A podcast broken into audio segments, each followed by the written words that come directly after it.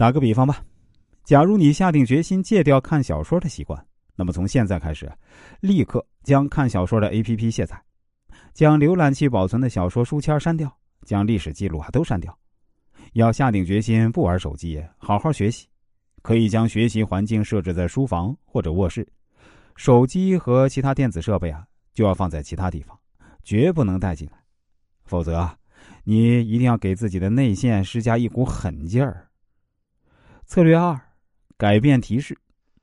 我们所处环境会极大的影响我们的注意力，标志、颜色、形状还有声音，任何可能吸引注意的东西呢，都会影响我们的思考、情绪以及选择。甚至会在心理上形成预设，所以呢，不妨在关键时刻给自己设置警钟，掌控那些吸引我们注意力的东西。同时啊，每次在自己可能忘记的时候呢，使用提示提醒自己不要忘记当初的决心。策略三，运用好现有的工具，比如需要减肥，可以使用某些 A P P 记录体重，将减肥的过程记录下来。四。将坏事变成有用的数据信息。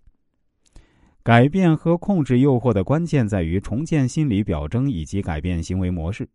很多时候，当我们做出了小小的改变，并且成功的做到的时候呢，我们会误以为这是意志力在起作用。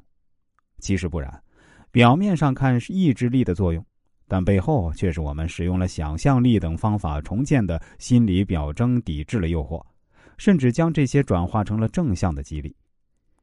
辨明关键时刻，在关键时刻采取关键行动，并且结合六大影响力因素制定改变策略，做到了这些，或许还不足以令你做到长久的改变，因为改变对于我们来说就是一件陌生的事情，而对于陌生的事情呢，必然是失败的。